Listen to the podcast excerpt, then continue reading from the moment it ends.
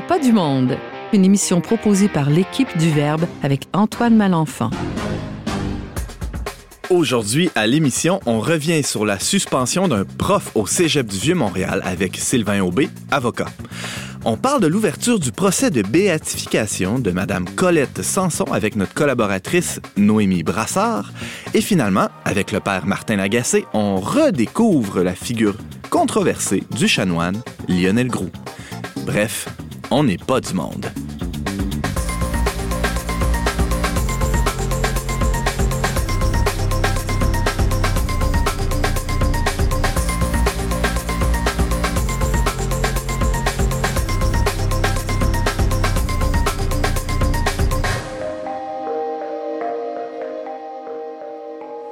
Bonjour à tous, chers auditeurs, et bienvenue à votre magazine culturel catholique préféré. J'aime ajouter préféré. Hein, c'est, me semble, euh, si j'étais auditeur, ça serait mon préféré, je pense, James. Surtout parce qu'on entend ta voix. C'est nouveau, ouais. Je suis content de revenir. La semaine passée, j'étais comme un fantôme. T'avais oublié de me c'est vrai. Alors, on rectifie le tir. Alors, euh, ben, d'abord, euh, laissez-moi me, présenter animateur, euh, votre animateur pour la prochaine heure, Antoine Malenfant. Je suis aussi rédacteur en chef du magazine Le Verbe et je suis accompagné de James Langlois. Bonjour, James. Rebonjour, Antoine. Rebonjour.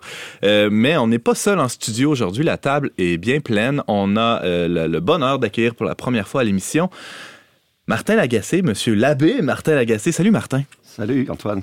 Comment vas-tu? Très bien, pleine forme. Ouais, tu viens nous parler de quoi aujourd'hui, euh, Martin? Le chanoine Lionel Groux, un grand, euh, j'allais dire un grand prêtre, enfin un grand historien, un grand, surtout un grand nationaliste québécois, canadien, français. D'ailleurs, tu as signé un article dans, le, dernier numéro du Verbe sur euh, le chanoine Groux.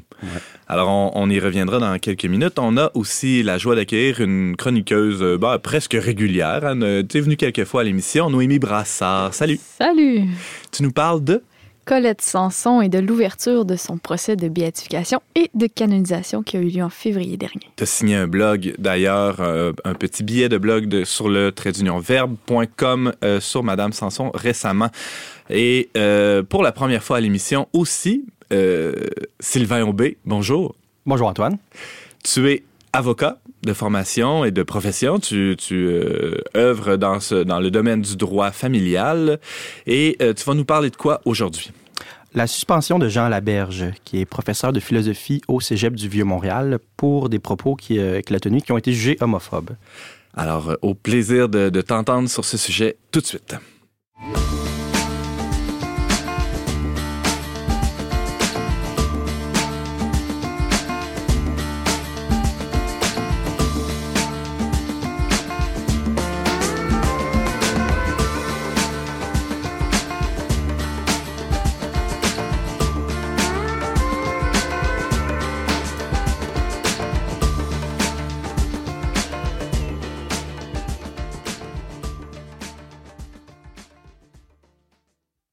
Le 31 janvier dernier, un professeur de philo au cégep du Vieux-Montréal, M. Jean Laberge, a été, euh, on l'apprenait d'abord via les, réseaux sociaux, a été suspendu de son poste.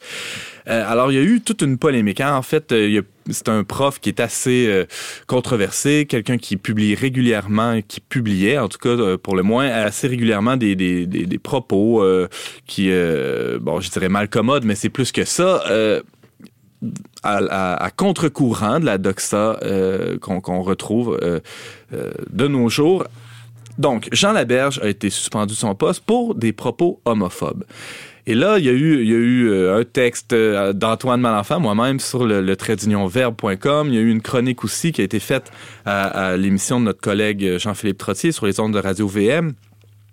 Bref, on en a beaucoup parlé au Verbe, euh, aussi dans nos bureaux, et il y a un de nos collaborateurs, Sylvain Aubé, qui avait envie de réagir à toute cette, histoire.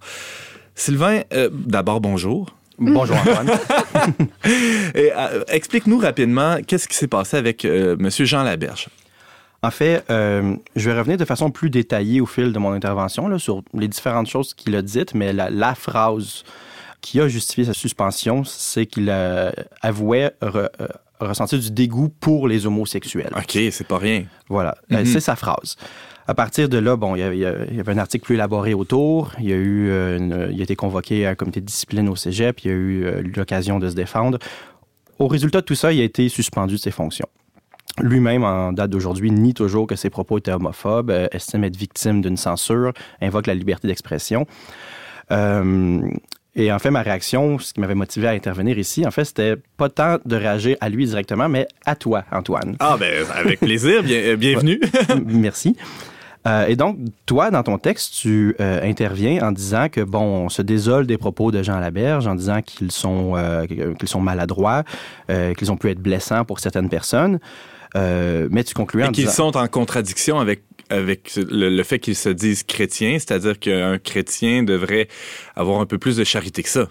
Voilà, que du, dégoût pour une personne, mm-hmm. en effet, ce n'est pas chrétien. mais tu concluais que par contre, il serait injuste d'accuser Jean Laberge euh, d'être homophobe et qu'il y avait une pente glissante que lui se fasse sanctionner pour les propos qu'il a, euh, qu'il a tenus. Donc, il perd son poste de professeur. Et moi, j'étais un peu en désaccord avec ton approche et avec la conclusion, au sens où, euh, dans la mesure où les propos, selon moi, et c'est le propos de mon intervention aujourd'hui, étaient réellement homophobes, même pris dans le contexte, mm-hmm et qu'il n'y a eu aucune espèce de correction ou de, rectification qui ont été apportées pour nous permettre de comprendre les propos autrement. Ben, je pense que le cégep était tout à fait dans son droit de suspendre le professeur. James Langlois, tu voulais intervenir. Je, me, dis sûrement que maître, sur le ring, ouais. je me dis sûrement que maître Sylvain va y arriver dans sa démonstration, mais euh, pour être juste dès le départ, bon, on a seulement mentionné qu'il disait avoir du dégoût pour les personnes homosexuelles, mais il disait plus que ça quand même. Mhm. Oui, j'y arrive. Euh, comme je dis, il y a différents aspects dans la déclaration. Je voulais les aborder un par un. Mais avant de le faire, je voulais faire deux petites distinctions rapides. Premièrement, euh, je ne viens surtout pas ici pour accuser Antoine d'être homophobe. Ce n'est pas du tout euh, mon propos, euh, d'aucune façon que ce soit. Et honnêtement, je pense même pas que Jean Laberge lui-même est homophobe. Je pense pas que lui déteste les gays. Je pense pas qu'il est dégoûté ou plutôt qu'il a du mépris pour les, personnes homosexuelles. Je, je, ne pense même pas que c'est ça son intention à lui.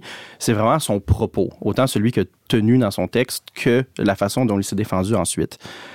Et d'autre part, je viens pas non plus euh, me prononcer sur le, fond des questions morales ou théologiques.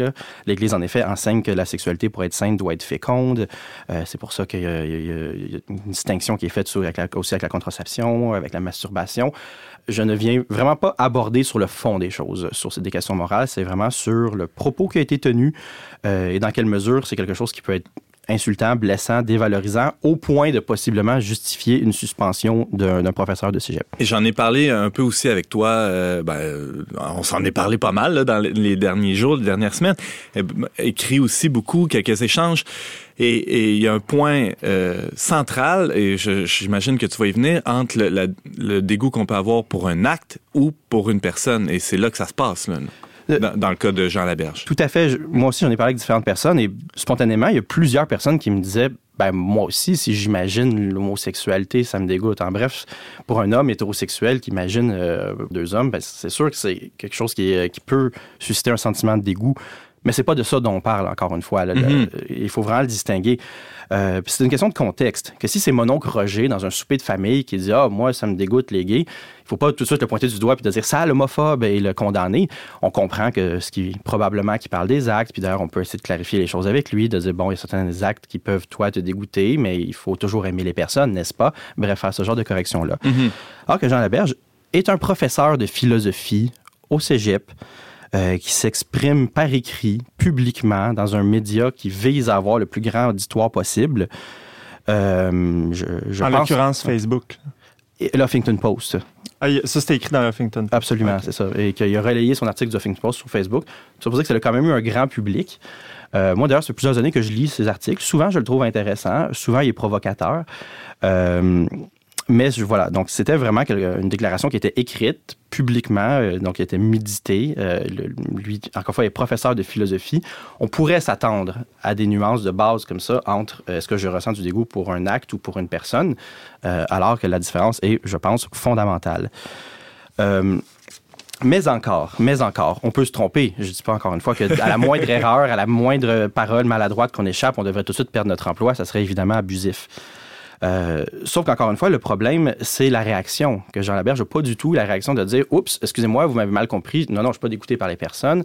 Euh, c'est par les actes, mais les personnes, je, les aime, ou en tout cas, il faut les aimer.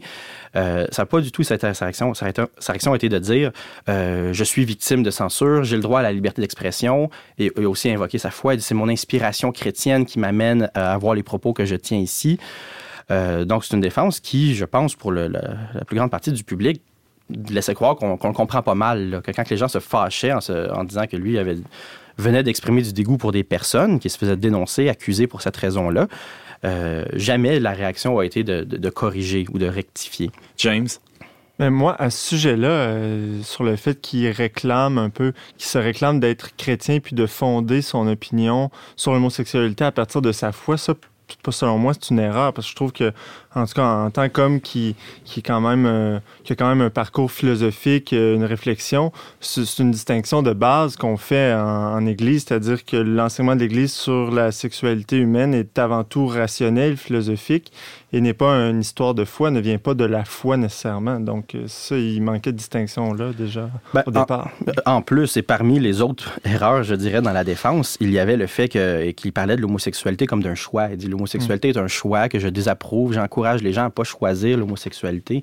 Euh, ce qui est une erreur factuelle aussi. Même dans le catéchisme de l'Église, il est écrit très clairement que c'est une tendance foncière pour beaucoup de gens, que les gens ne choisissent pas leur orientation. On choisit comment on mène notre vie, mais on ne choisit pas notre orientation sexuelle. Puis bref, en plus, le fait d'invoquer une question de choix va d'autant plus alimenter l'interprétation dominante, comme quoi que c'est un, euh, un, dégoût est adressé vraiment aux personnes qui ont choisi leur orientation et que lui a un dégoût pour ça.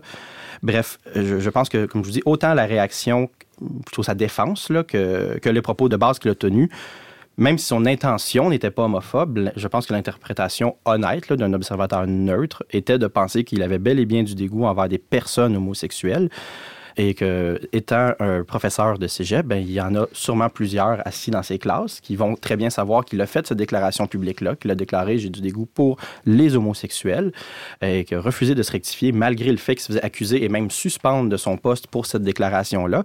Comment eux peuvent se sentir dans la classe? Comment ne pas se sentir méprisés, dévalorisés? Euh, c'est dans cet esprit-là que je pense que le cégep était dans son droit de le suspendre vu tout le contexte.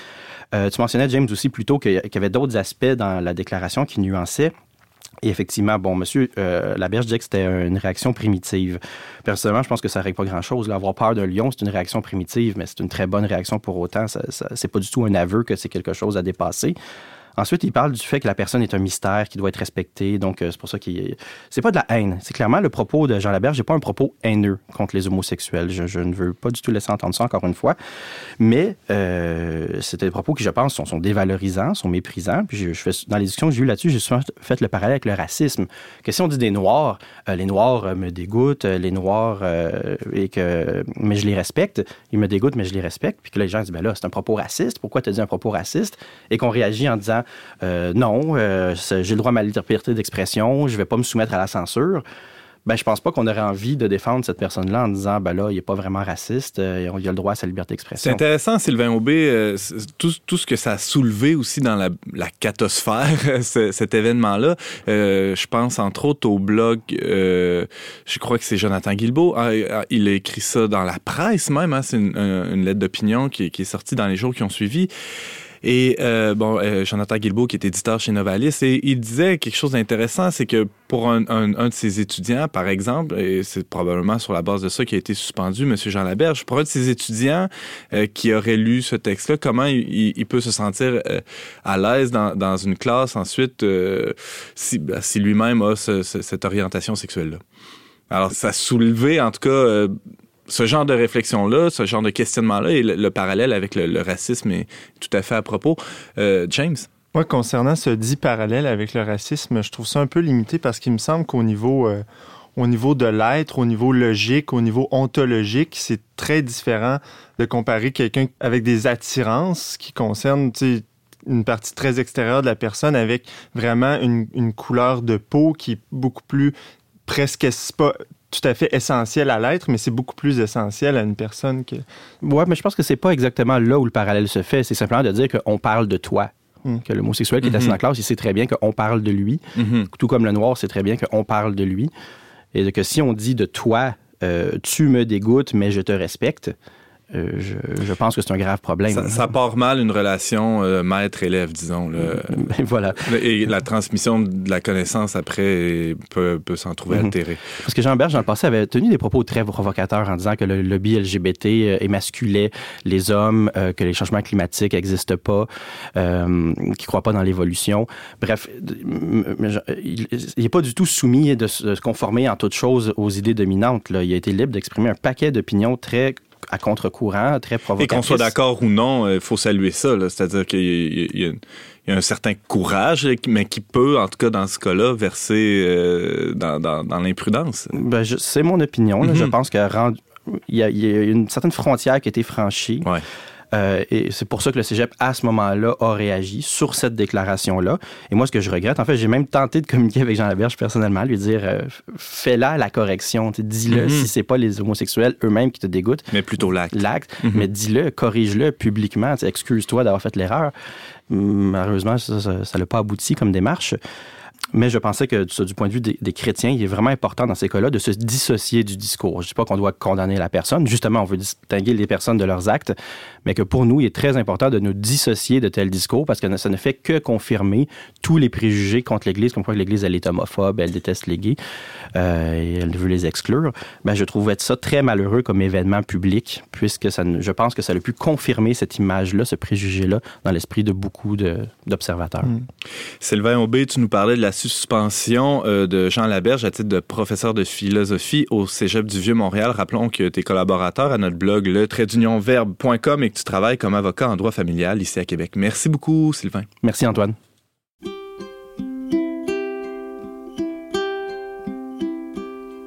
Elle dit que c'est un oiseau envolé de sa cage. Elle dit que c'est la cage qui l'a fait pleurer. Laissé par l'oiseau, le vent qui traverse la cage, le vent, ça mouille les yeux.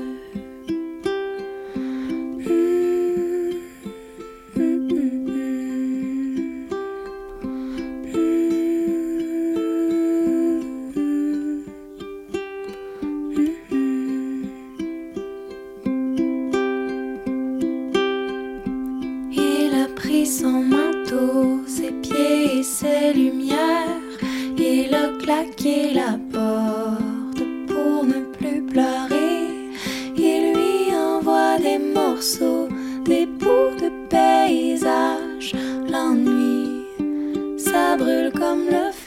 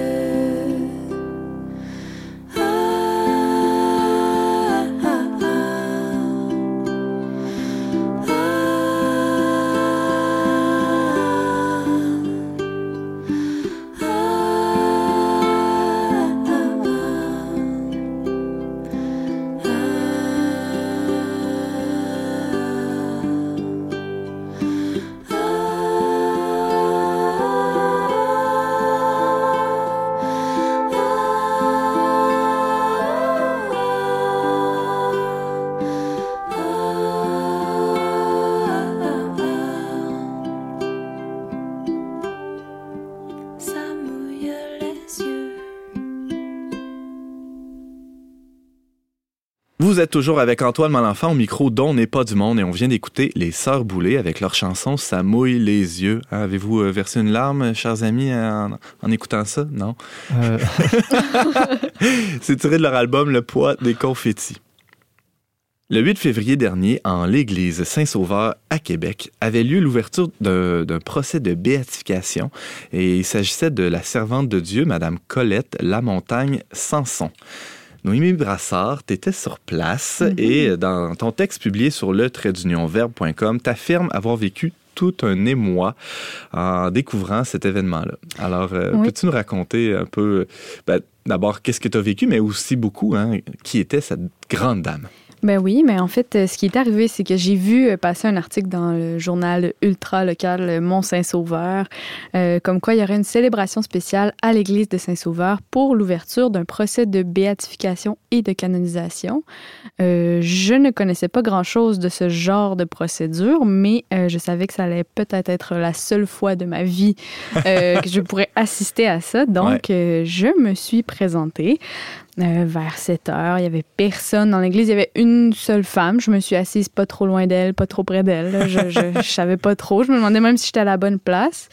Euh, finalement, il y, a, un monsieur qui est entré, qui était très content de voir qu'il y avait deux personnes dans l'église. Il m'a dit Bon, enfin, là, il y a du monde. Il y avait bien plus de monde quand elle est morte. Puis là, il est venu s'asseoir à côté de moi, puis on a passé. Les heures qui ont suivi ensemble hmm. et j'ai finalement découvert que la femme qui était à côté de moi, c'était la fille de Colette Sanson. Ah oui? Mhm.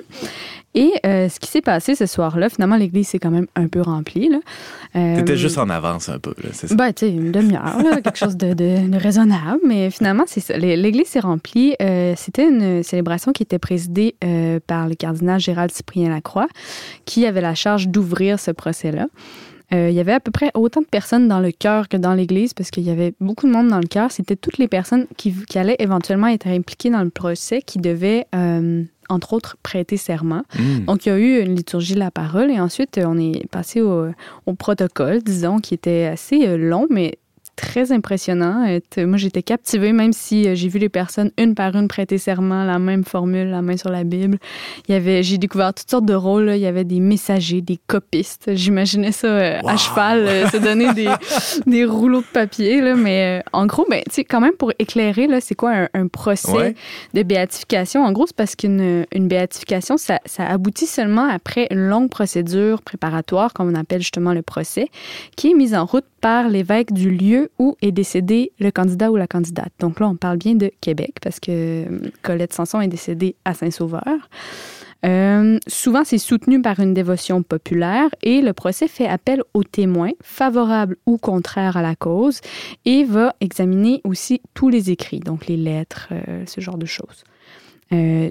normalement, le tout doit être confirmé par un miracle, surtout pour la canonisation. Mais quelqu'un peut être euh, béatifié sans être canonisé. Seulement sur la base d'une dévotion populaire ou des, et des, documents recueillis. Dans le fond, le, but de la part de l'Église, c'est de proposer au peuple chrétien des exemples de vie éminemment chrétienne. De fait, c'est des personnes qui ont exercé les vertus chrétiennes de manière héroïque. Donc, c'est pas... Euh, c'est particulièrement vertueux, mm-hmm. plus que d'autres. James, tu avais une question pour Noémie? Mais je voulais savoir, au tout début de tu disais que tu avais lu ça dans le journal Mont-Saint-Sauveur mhm. pour ouverture d'un procès. Est-ce que tu connaissais déjà Colette Sanson ou c'est vraiment. Tu étais vraiment intéressé par le phénomène procès? Là, Mais aussi parce que dans, dans l'article de Mont-Saint-Sauveur, on, mentionnait que Colette Sanson, je vous le dirai plus tard, était aussi la fondatrice de la Maison Revive. La Maison Revive, c'est sur Saint-Vallier, c'est près de chez moi. Ça, je connaissais. Donc là, j'étais un peu intriguée là, de savoir la. J'avais l'impression que c'était ma voisine qui, qui, allait peut-être être sainte. Là. Fait que j'étais quand même curieuse. Euh, euh, donc là, ce qui se passe, là, pour faire ça bref, euh, c'est que le, procès est ouvert. Euh, ça va durer entre 1 et 5 ans, l'évaluation des, des, des, différents témoignages. il y a une commission canonique formée d'historiens, théologiens, même des vaticanistes qui vont faire une étude critique de tout ça.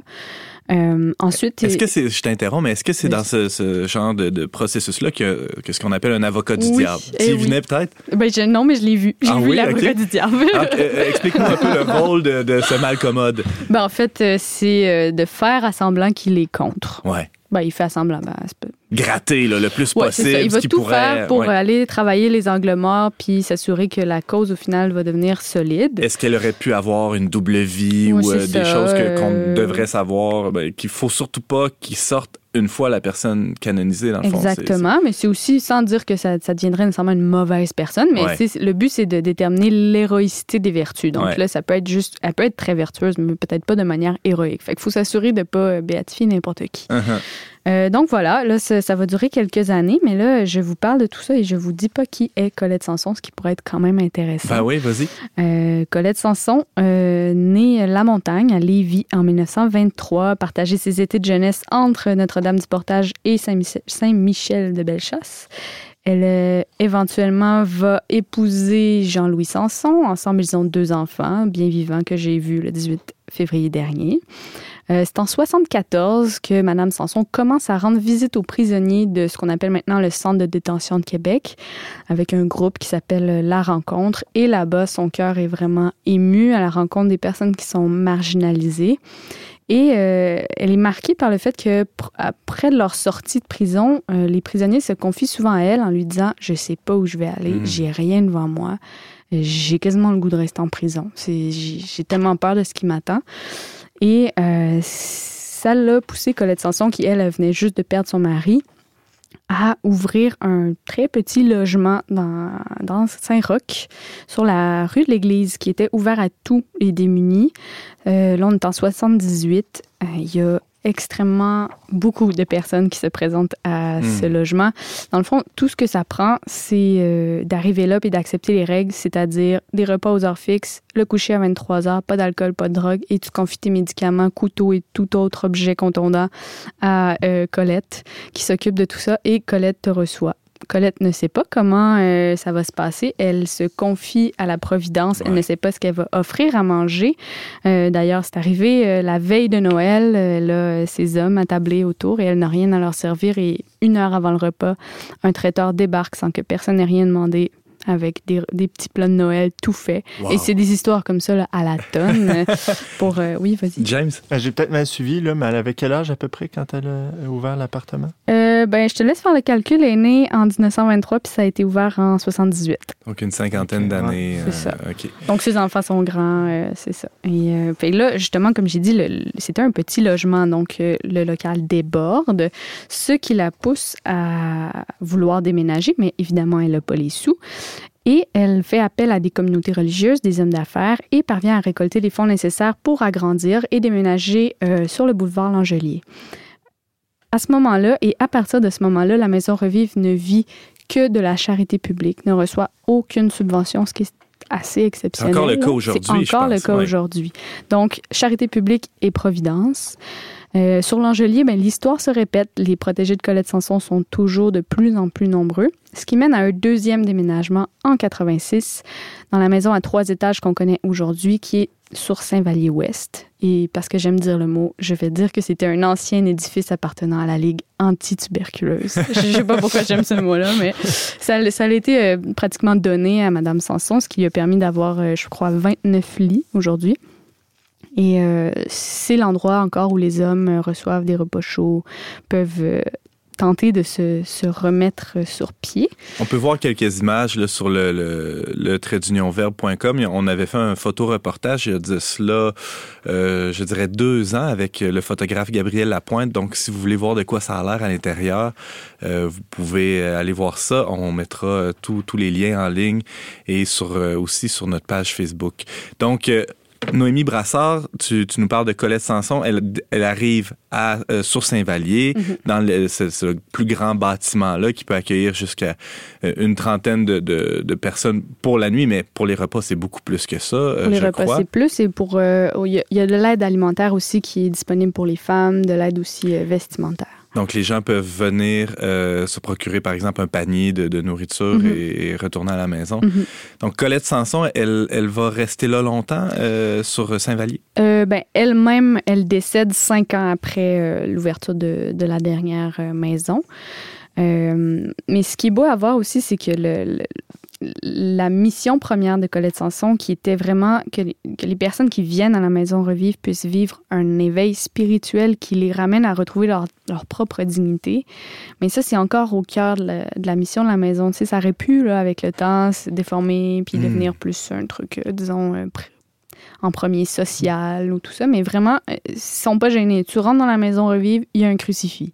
On, on, est allé après l'ouverture du procès de béatification, donc je suis ouais. allée avec euh, mon cher Lionel, mon nouvel ami.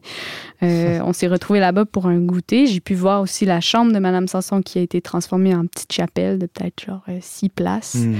Et euh, Monsieur Lionel, d'ailleurs, lui, il, m'a raconté qu'il qu avait été pris comme fils par euh, Colette Sanson. Pendant trois ans, il avait été euh, entre la prison Robert Gifford et la maison Revive. Mais comme il, faisait preuve de, de, bonne foi, il avait arrêté de boire, de prendre l'alcool, euh, de prendre la drogue. Mais Colette Sanson l'avait vraiment pris sous son aile, elle l'avait responsabilisé. Il était super fier de faire les lits, de passer la mop. Il me racontait ça avec des grandes étoiles dans les yeux. Là. C'était beau à voir. Et c'est assez impressionnant aussi de voir à la Maison Revive comment euh, les anciens euh, bénéficiaires, je ne sais pas si c'est le bon mot, mais en tout cas, euh, ceux qui, qui fréquentaient euh, la maison pour venir chercher un peu de chaleur, un repas, deviennent bénévoles une mm -hmm. fois euh, rétablis, une fois réinsérés, etc.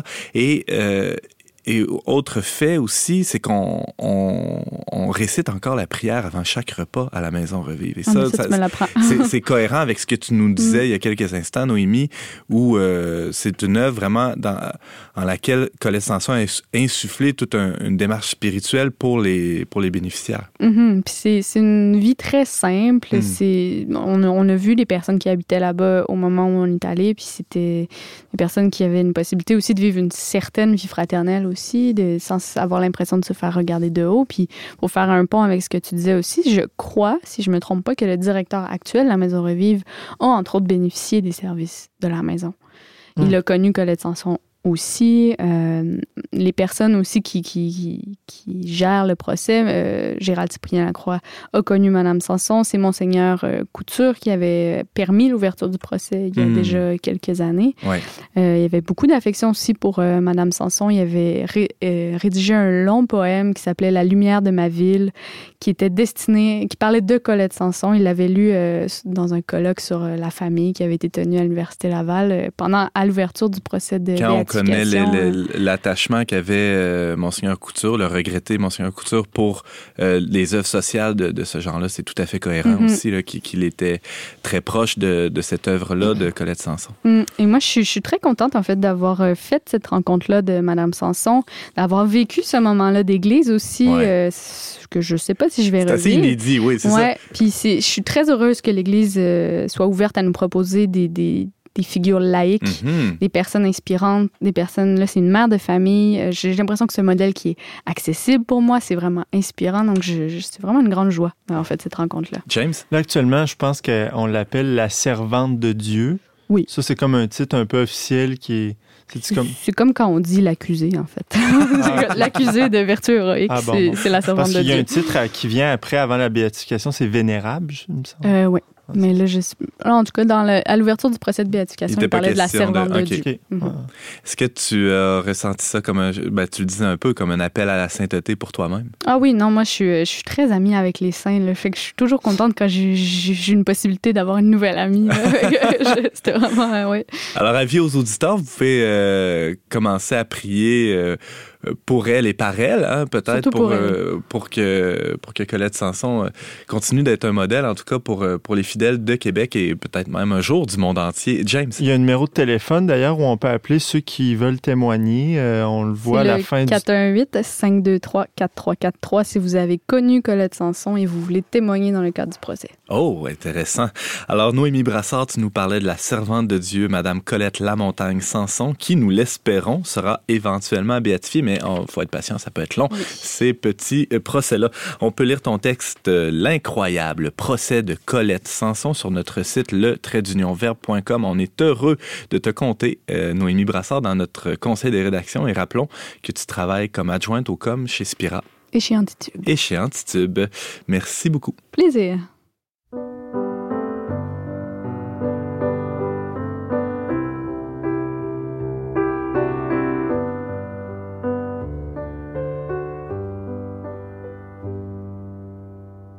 Je suis au bout, je ne sais plus par où tourner, tellement coincé, tellement perdu. Comme l'homme aveugle, j'ai besoin d'être guidé. Tends-moi ta main, tout seul je n'y arrive plus. Y a-t-il quelqu'un qui pourrait m'aider à vivre? Y a-t-il quelqu'un que je pourrais suivre? Dans ce village, dans ce pays, sur cette terre, y a-t-il quelqu'un? Y a-t-il quelqu'un? Comme l'oiseau aux ailes brisées, je désespère, en manque de soins, en manque d'amour. Sur mes genoux ce soir, je récite une prière en espérant voir un plus beau jour. Y a-t-il quelqu'un qui pourrait m'aider à vivre? Y a-t-il quelqu'un que je pourrais suivre? Dans ce village, dans ce pays, sur cette terre, y a-t-il quelqu'un? Y a-t-il quelqu'un?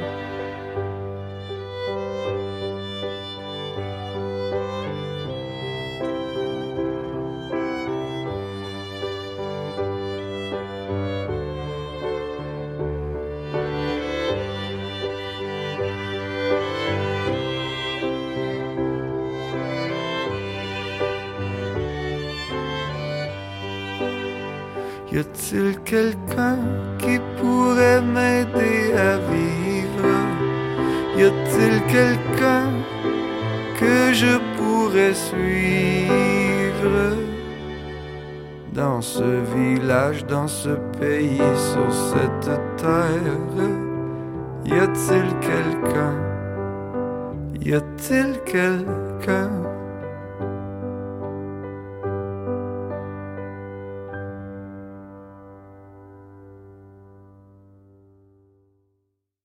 Vous êtes toujours avec Antoine Malenfant au micro dont n'est pas du monde. On vient d'écouter Damien Robitaille avec sa chanson Y a-t-il quelqu'un? C'est tiré de son album Homme autonome.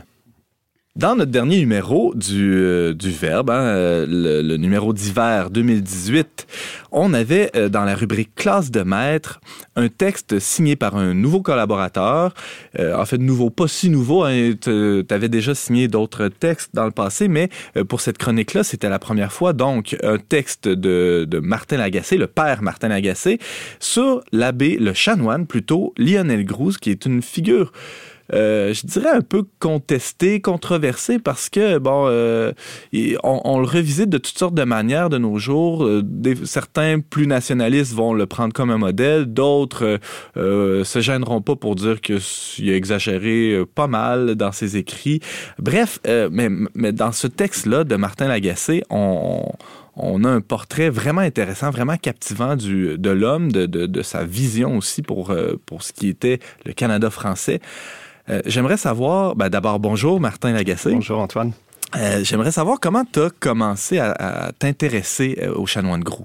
Comment ça a commencé ton histoire d'amour, hein, parce qu'on peut le dire? euh, D'où ça part? Bien, en fait, moi, j'ai habité 20 ans en France, puis je suis revenu il y a à peu près une dizaine d'années. Et euh, je me suis mis à revisiter des noms euh, que j'avais entendus, euh, comme des stations de métro, des, des noms de cégep, euh, des titres de livres, euh, voilà, etc. Je me suis dit, tiens, ça, c'est mon héritage. Je pourrais, je pourrais commencer à lire Menot, Maître Draveur, Maria Chapdelaine, j'avais pas lu ça, là, tu sais, puis etc. J'ai découvert Saint-Denis Garneau, sur lequel j'ai fait une maîtrise en philosophie. Et puis, forcément, dans les grandes figures de, de, de, de notre passé, y avait ce nom de Lionel Groux.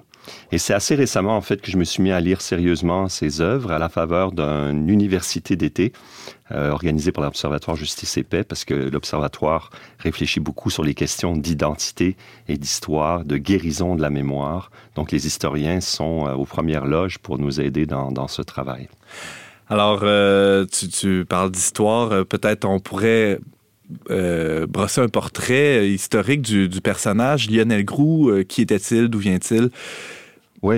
Alors, c'est un, c'est un monsieur qui, qui est né dans une toute petite famille euh, très humble euh, à Vaudreuil à la fin du 19e siècle.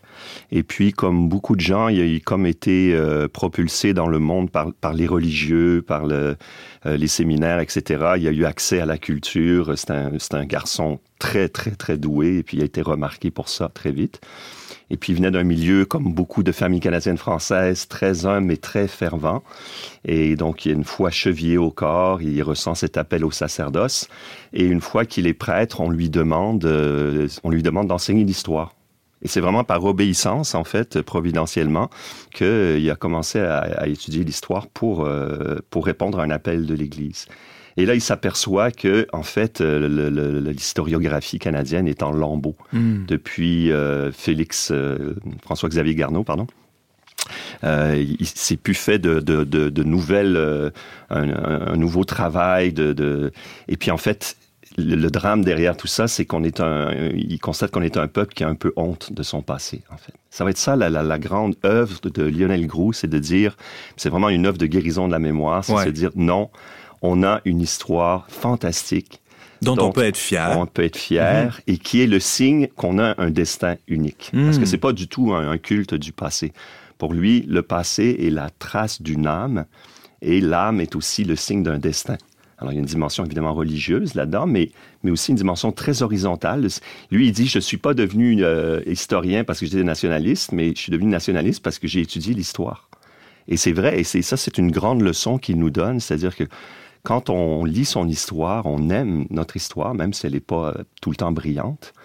Et quand on l'aime, bien, on, on sent son, son âme, et puis on sent qu'on peut, euh, qu'elle a un chemin à faire, qu'elle a quelque chose à apporter. C'est pas regarder le passé pour se, se vautrer dedans ou euh, so- soit s'en désoler ou, ou l'idéaliser, mais plutôt comme un- un- une façon de se projeter dans l'avenir, de, se- de- de se voir. euh, Mais c'est vraiment, c'est vraiment puiser un enthousiasme. Puis quand on lit, quand on lit Lionel Groux, on est enflammé.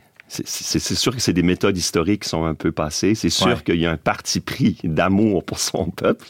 un certain Mais lyrisme aussi dans, la ça, manière d'écrire. euh, Bocoté dit que c'est un romantique. Ouais. Mais, euh, mais il fait un travail aussi euh, sérieux, mais il te transmet une flamme, et ça, on retrouve plus beaucoup ça dans le dans l'historiographie moderne.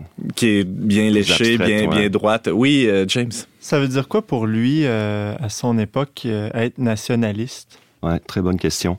Alors, euh, puis qu'est-ce que c'est le nationalisme hein? Euh, en, en travaillant un petit peu Lionel Groux, on s'aperçoit qu'il y a deux niveaux. Euh, on pourrait dire d'abord qu'il y a le patriotisme, qui est un sentiment, là, avec les Jeux olympiques qui viennent d'avoir, on veut tous que le Canada ait des médailles. Tu sais, on a tous un peu cette identification spontanée. Au drapeau. À- à- ouais, au drapeau, un pays, etc. On sait qu'on est redevable de, de- de notre nation. Mhm. Mais le nationalisme, c'est une conscience euh, d'un degré supérieur qui naît souvent, en fait, d'une con- d'une d'une conscience de fragilité et, d'une situation dramatique d'un peuple ou d'une nation. Et ça, on sent ça chez Lionel Groux très fortement. On sent qu'on est un peuple précaire, qui, qui est beau, qui est noble, mais qui doit lutter pour préserver son, son, son salut. Et le nationalisme, donc, c'est cette conscience d'une fragilité et qui va avoir, euh, qui va se concrétiser dans des revendications, des revendications politiques, culturelles, linguistiques, qui sera à la tête d'une revue qui s'appelle, qui s'appelait l'Action française à l'origine, qui existe toujours, qui s'appelle maintenant l'Action nationale, Mhm. et dont le, le- le cheval de bataille était vraiment la langue française, hein, pour préserver notre identité. Et c'est tellement actuel, c'est toujours actuel, hein, pour euh, rester ce que l'on est, ben, il faut protéger cet aspect de notre... Donc le nationalisme, cette conscience qu'il faut lutter euh, que c'est pas donné, qu'on va pas nous faire cadeau euh, de notre identité ou de notre vie par les autres, et que c'est à nous de, de, de, se battre, de prendre conscience de ce que l'on est et de, revendiquer pour. Alors c'est pour ça qu'on on le voit comme un père du nationalisme euh, québécois. Euh, Lionel Groux était un homme d'église aussi. C'était quoi son rapport avec le, le clergé à l'époque, euh, Martin Lagacé? Alors c'est intéressant parce qu'on on le voit comme un hyper conservateur, mais en fait il se nourrissait, oui, de, de Louis Veuillot, de Joseph de Metz, qui étaient des, des ultramontains à la, à la mode de l'époque. Mais il aimait, il aimait Lamennais, il aimait Lacordaire, qui étaient aussi des, des, des chrétiens du la fin du 19e, début 20e siècle, qui étaient assez plutôt euh, Libéraux. sociaux, libéraux, Mhm. etc.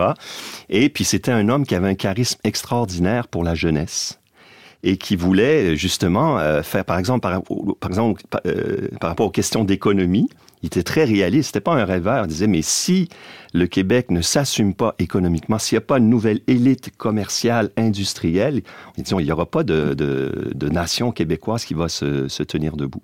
Donc, on l'associe à un certain conservatisme, mais en fait, c'est un homme euh, qui est en prise avec la réalité puis qui a des grands idéaux. Alors au niveau du clergé, eh bien, il est, euh, il est assez controversé à son époque, mais il est quand même généralement accepté par l'épiscopat. Puis c'est un homme qui a, qui a- qui a traversé la, la province de Québec, qui est allé aux États-Unis chez les, les Franco-Américains, euh, au Canada, partout rencontrer les Canadiens français parce que c'était un extraordinaire orateur. Et puis, euh, dès qu'il a commencé à, d'ailleurs, à enseigner l'histoire, il a rempli des auditoriums, etc., parce qu'il y avait une flamme, puis c'était Mm. un, type solide, puis il a un verbe magnifique. Il faut lire. Mathieu Bocoté il dit, je pense, il dit, c'est un de nos, classiques littéraires. Mm. Il faut lire Lionel Groux. C'est, vraiment une belle langue française. Et puis, c'est riche en informations, puis encore une fois, en, en flamme d'amour. James? Tu décrivais un peu ses positions par rapport à l'économie et tout ça. Je me disais, on pourrait peut-être même dire de lui qu'il était une figure de proue euh, de la Révolution tranquille. là. Oui, c'est ce que certains disent, mais euh, certains disent le, le contraire parce que c'est d'abord parce que c'est un prêtre, c'est ce qui fait qu'il est une figure controversée, c'est qu'on l'associe à un ordre, Ouais. à l'ordre ancien, l'ordre clérico-nationaliste. Alors on pense que c'est une figure euh, réactionnaire, mais en fait René Lévesque était un grand admirateur de Lionel Groux, comme Claude Ryan, comme d'autres figures de, de toutes les euh, tendances euh, politiques. Mm. Parce que c'est un homme libre, je pense. C'est un homme profondément libre. Il transcendait ces, ces catégories-là et il aimait son peuple d'une manière intelligente et il communiquait ce- cet amour. Tu parlais, Martin Lagacé, en parlant de, de Lionel Groux, d'un homme qui voyait comment la position d'un peuple, d'une nation euh, reposait, ben, évidemment, quand on regarde l'histoire, sur une certaine fragilité, mais aussi comment euh, ce- ce- cette conscience de cette fragilité-là lui permettait de- de- d'envisager son avenir différemment.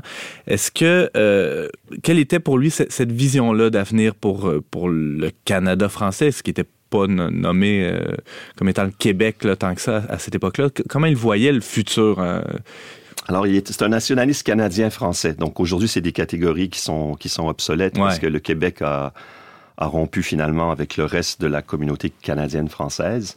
Mais euh, pour lui, quand même, le Québec, c'était la grande chance du, du- de la nation canadienne-française.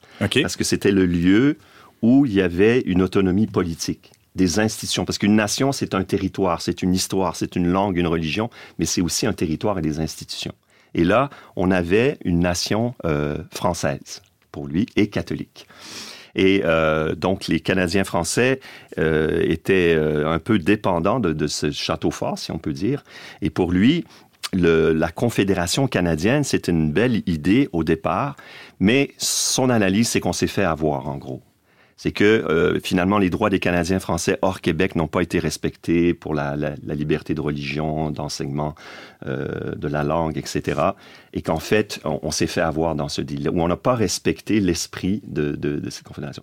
Donc lui, il prêche vraiment pour un État québécois de plus en plus fort. C'est pour ça qu'on peut voir des ressorts de séparatisme chez lui, parce qu'il se sent libre, il se dit oui, la Confédération, c'était un pacte noble au départ. Si on l'avait respecté, ben on reste dedans. Mais si on ne le respecte pas et qu'il faut pour qu'on devienne ce que l'on est, qu'on soit indépendant, ben, on sent qu'il est très libre par rapport à ça.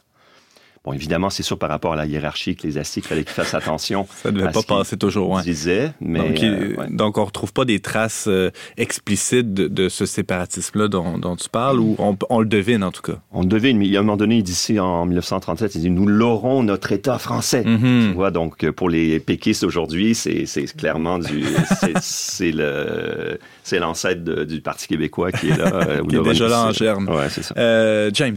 Puisqu'on parle de, de nationalisme, justement, justement, sa figure est souvent décriée parce qu'on on le voit un peu, on l'associe comme un idolâtre presque de la nation, alors que dans ton texte publié euh, dans la revue Le Verbe, on a fait ressortir une citation de lui euh, qui, qui, défait un peu toutes les idées préconçues à ce sujet-là. Hein? Peux-tu la... La, la, civilisation, la nation, la patrie ne sont pas des fins, ni surtout des fins ultimes. Mais donc, on, si on continue la, la pensée, on peut dire, sont des moyens. Des moyens de quoi?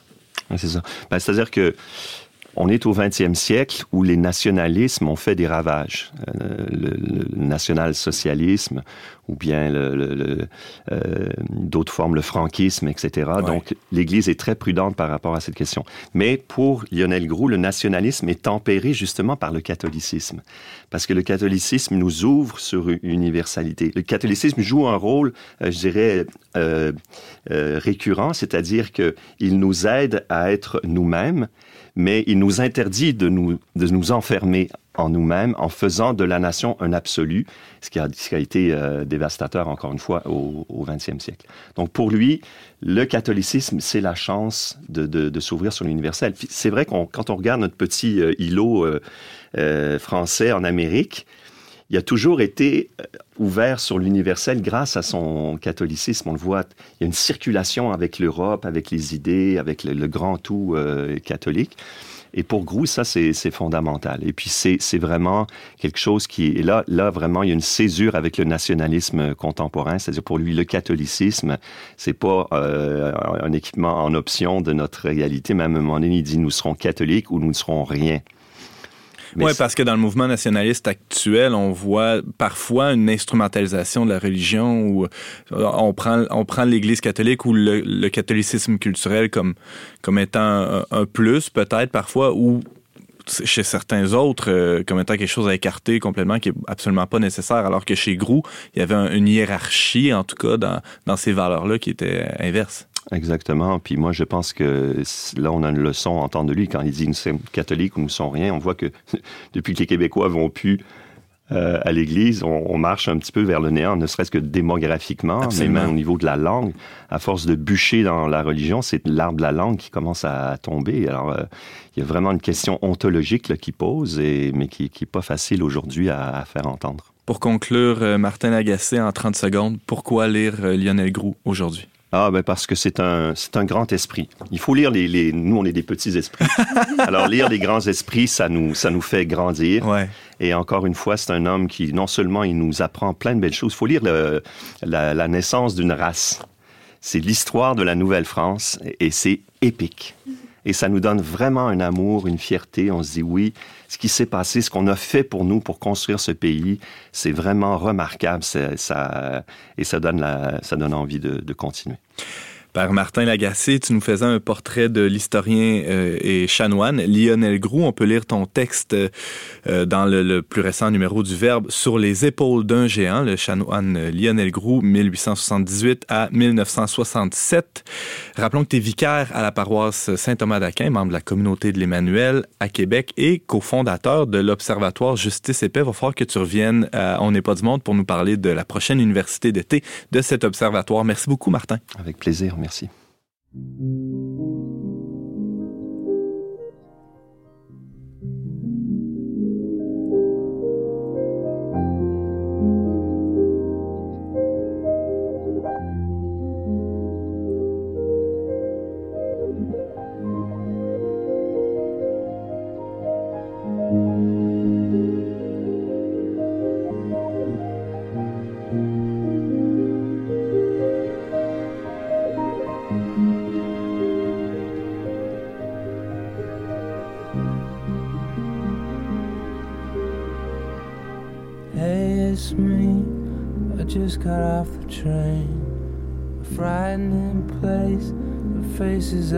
concrete gray, and I'm wondering, should I turn around? Buy another ticket, the panic is coming on strong, so call me inside out. No grid drama, message coming in on the oh so small, glassy eyed light of day glassy eyed light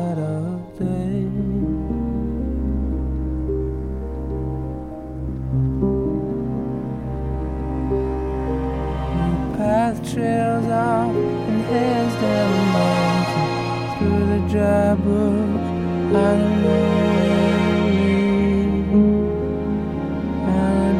really care. The path trails off and heads down the mountain through the dry bush. I don't know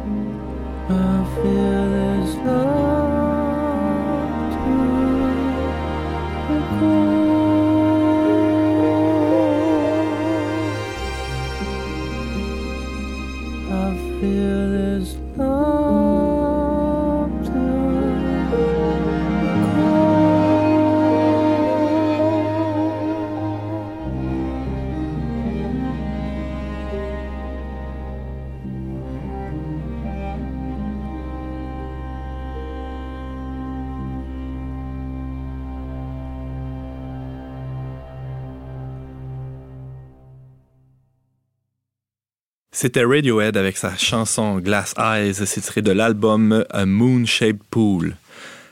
On parlait cette semaine de la suspension d'un professeur de philosophie au Cégep du Vieux-Montréal avec Sylvain Aubé, avocat.